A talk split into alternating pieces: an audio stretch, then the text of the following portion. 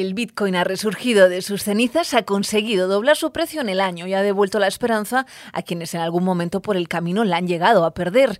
Y ahora mira ya hacia el frente, hacia el calving que tendrá lugar la próxima primavera. Soy Laura de la Quintana y estás escuchando el podcast de actualidad económica del diario El Mundo.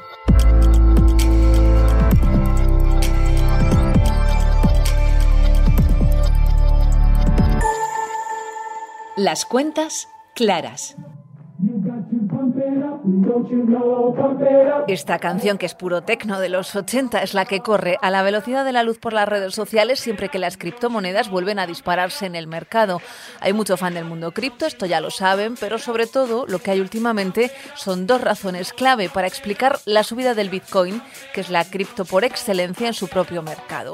El primero, el mundo está a la espera de que el regulador estadounidense, la SEC, apruebe un ETF sobre Bitcoin al contado. Ahora cotiza solo sobre futuros, ahora se lo Y dos, el halving nominado de Bitcoins, que llegará en unos 150 días aproximadamente. Y esto nos lleva directamente hasta el próximo mes de abril. Para centrarnos un poco en el tema de las eh, criptomonedas, más en concreto el Bitcoin, tenemos eh, con nosotros a uno de los referentes un poco a nivel nacional, que es un experto en este asunto, es Valentín Santamaría, que es consejero director y también CEO en Método Bitcoin. ¿Qué tal? ¿Cómo estás, Valentín?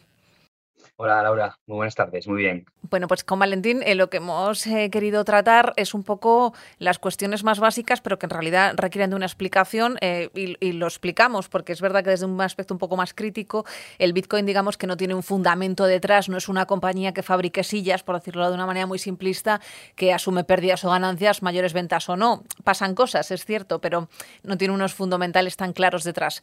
Entonces, Valentín, em, veníamos de caídas dramáticas en tema criptodivisas en los últimos meses y ahora todos los titulares hablan de que el Bitcoin se ha revalorizado ya más de un 100% en el año. Em, que no está nada mal, aunque es cierto, ha recuperado parte de lo que cayó el año pasado, pero tampoco todo.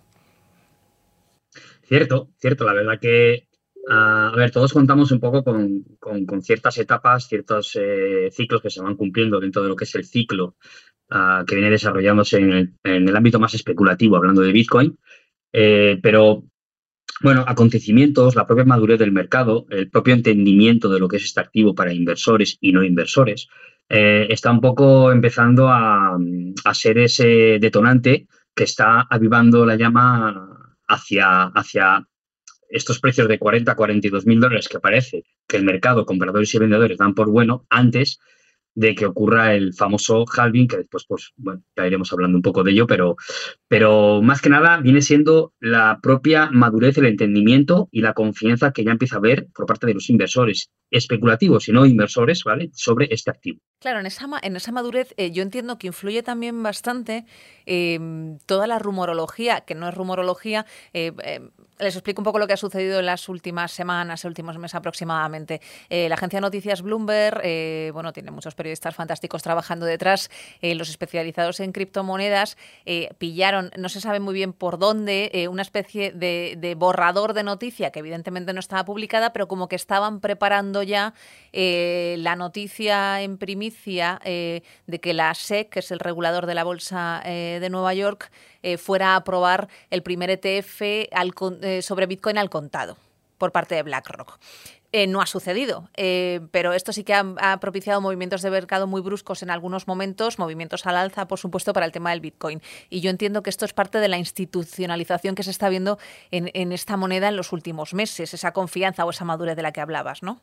Eso es, y además me hace, me hace gracia y me alegra que me hagas esta pregunta porque mucha gente hablaba de Ah, noticia falsa sobre el ETF, se cuela una noticia falsa. No, no, no era una noticia falsa. Era una noticia inoportuna, pero no era falsa. Falsa no era. El ETF va a ser y será y caerá. No sabemos cuándo. Todo el mundo dice que mañana, todo el mundo dice que dentro de un mes, todo el mundo dice que para enero. Da igual, independientemente de cuando el ETF al contado de Bitcoin suceda, creo que tampoco va a ser. Para el precio no va a ser algo tan importante a corto plazo, ¿vale? Porque ya esta explosión que hemos visto de los 20.000 dólares hasta los 37.000 dólares de Bitcoin de hoy ya está descontando un poco que se puedan aprobar, por lo tanto la gente confía y la gente invierte. ¿Qué pasa con el ETF de Bitcoin? Todos sabemos que para tener ese ETF de Bitcoin hay que comprar los Bitcoin para, tenerlos, para poder ofrecerlos. No son futuros, no son derivados, no son sintéticos, son los Bitcoin originales, son es el producto que ofrece al cliente. Los grandes fondos de inversión tienen muchos clientes, tienen mucho dinero, pero tampoco saben cuánto van a poder ofrecer. Es decir, no, no, no porque BlackRock maneje, me lo invento, ¿eh? 100 eh, millones de dólares, ¿vale? Me lo invento, ¿eh? mucho más dinero, se van a comprar 100 millones de dólares de Bitcoin. No, no. Habrá un paquetito de dinero, un porcentaje muy pequeño, para comprar esos Bitcoin que ya los han comprado, para ofrecérselos a sus clientes con un riesgo o con una presión al riesgo bastante alta y que quieren este tipo de activo en su cartera. Y luego, poco a poco, su departamento comercial irá trabajando muy fuerte en ir colocando paquetitos de Bitcoin de este tipo, de este producto de spot, de este TC de spot, a otros clientes con un riesgo medio, con un riesgo bajo, pues bueno, con diferentes argumentos. Cuando se vayan cerrando esos paquetes, se irán comprando más Bitcoin en el mercado poco a poco de forma progresiva. Pero de entrada no pueden comprar 10.000 Bitcoins porque no saben si van a tener esa demanda dentro del propio fondo de inversión habrán comprado 3.000, 4.000, para lo que sí que tienen cerrado y apalabrado. Y luego, poco a poco, ya te digo, todos los fondos de inversión irán comprando en función de la demanda que van teniendo el servicio, pero el departamento comercial tiene que hacer un, gran trabajo ahí. Vamos a hablar de, esos eh, tangibles eh, dentro del mundo digital, eh, como puede ser el, el, halving, ¿no? que comentábamos antes entre nosotros, que era un catalizador muy positivo, en teoría, para la cotización de Bitcoin. explícanos un poco qué es el famoso halving que de Bitcoin que está eh, previsto para el año que viene. Entiendo que no hay fechas todavía, ¿no? Pues a ver, eh, se estima que aproximadamente 152 días será el halving de Bitcoin.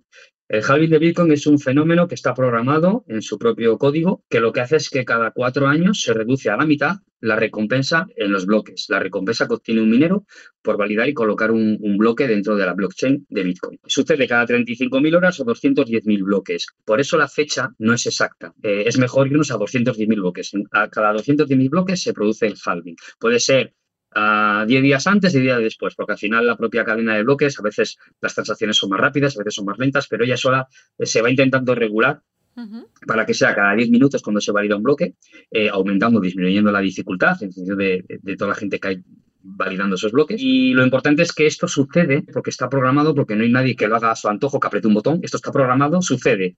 Eh, tengamos el COVID, tengamos guerras, tengamos sequías, o tengamos lo que tengamos. Esto es, algo, esto es algo que está en matemáticas y criptografía, como he dicho antes, y sucede cada cuatro años independientemente de lo que pase. Y cada cuatro años se reduce esa recompensa. Empezaron con 50, 25, 12,5, ahora estamos en la era de los 6,25 y entramos en la de los 3,125. ¿Qué hace el halving? A los inversores, a toda la gente que está un poco despistada, que venimos de, este mercado bajista del dolor, de que todo el mundo se, va y no, no, no quiere saber nada. ¿Qué les hace ver? La escasez. Algo que es finito, que tiene un gran valor, que está dentro de Internet, que va a ser aceptado como medio de pago porque cumple con muchas de las características del dinero e incluso las supera, es finito y limitado. Y cada vez hay menos. En vez de recibir seis, se van a recibir tres cada diez minutos por parte de los mineros. Entonces, se hace escaso y el mercado enloquece un poco, vuelve ese FOMO por comprar algo que posiblemente pueda tener un gran valor y, cada vez es más complicado conseguirlo, porque la, minería es una industria multimillonaria y muy compleja, es, muy competitiva y conseguir esos servicios cada 10 minutos cada vez más difícil. Por lo tanto, o sube su precio o deja de ser muy rentable. Pero cierto es que a día de hoy, cuando ves un bloque eh, minado, puedes ver dos cosas, dos, dos, detalles muy importantes, Laura. Los bitcoins que recibe el minero, esos 6,25 ahora mismo, más los fees, es decir, las comisiones que pagamos todos por hacer esa, esa transacción. Hay gente que no tiene prisa y paga un dólar, 10 dólares, 15 dólares, 20 dólares o medio dólar por esa transacción, pero hay gente que tiene mucha prisa por hacer un envío, quiere que se haga casi que al instante. Entonces esta gente igual es capaz de pagar medio Bitcoin o incluso un Bitcoin por ejecutar esa transacción donde se mueven 500 o 600 bitcoins. Eso también se lo recibe el minero. El minero recibe los, los, el, premio más los fees. Y a día de hoy ya hay bloques donde casi que se equiparan los fees al premio de, los 6 bitcoins por bloque minado. Entonces, cuando suceda el halving, veremos cómo hay bloques con 3,125 bitcoins eh, minados más 3 bitcoins en fees. Y por eso será una industria que se va a poder sustentar, porque ya el premio no va a ser el bloque minado, sino el bloque minado más la recompensa, más los fees que paga la gente por las transacciones. Muchos inversores están viendo al Bitcoin como un depósito, algo similar al oro, y podría ir a más una vez que se aprueben los ETF al contado sobre Bitcoin. Manuel Villegas es analista experto de activos digitales del banco suizo Julius Baer. Con los ojos puestos en la SEC, es probable que la resolución llegue pronto. La SEC se debe pronunciar con respecto a la apelación de Grayscale rápidamente. En cuanto a una fecha tentativa para una decisión, tomamos como fecha límite el 10 de enero del 2024, que representa el vencimiento del plazo para responder a la primera de las recientes aplicaciones, que fue la de ARC con 21 shares. Los plazos para otras aplicaciones se concentran en el mes de marzo. Asimismo, cabe destacar que si la aprobación sucede, sucederá en conjunto, ya que muchos de los productos comparten las mismas características y la SEC no debe favorecer a ningún producto. Las previsiones, sin llegar a ser excesivamente optimistas, hablan de miles de millones de euros de nueva inversión en criptos cuando se aprueben los nuevos ETFs. En Estados Unidos, los dos productos más grandes de inversión con Bitcoin de subyacentes son el ETF de ProShares y el fondo de Grayscale. Entre ambos tienen alrededor de 24 millardos en activos bajo gestión y los costes de gestión están entre los 95 y los 200 puntos bases. El valor neto de los activos gestionados en los fondos de inversión abiertos y cerrados en Estados Unidos es de alrededor de 30 millardos de dólares y los volúmenes superaron 7 millardos para el mes de octubre. Estos fondos han crecido considerablemente en lo que va de año y se prevé que entre octubre y noviembre hayan atraído alrededor de 1,5 millardos de nuevo capital. Nos vamos, pero seguimos contándote toda la información en actualidad económica y en el diario El Mundo. Volvemos la próxima semana con un nuevo episodio de Las Cuentas Claras.